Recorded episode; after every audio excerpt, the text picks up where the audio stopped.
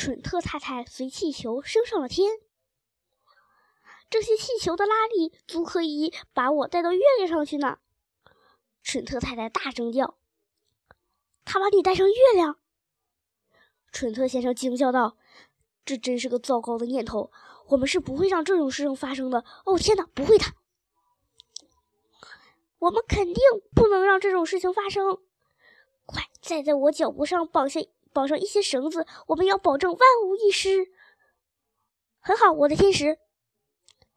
他的嘴角挂着一丝残忍的微笑，冲他的脚跪了下来，掏出了一把刀子，朝他飞快的一挥。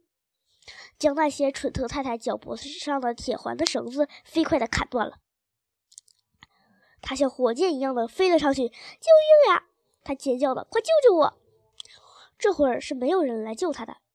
不一会儿，他就被升上蓝蓝的天空，而且还在快速的上升着。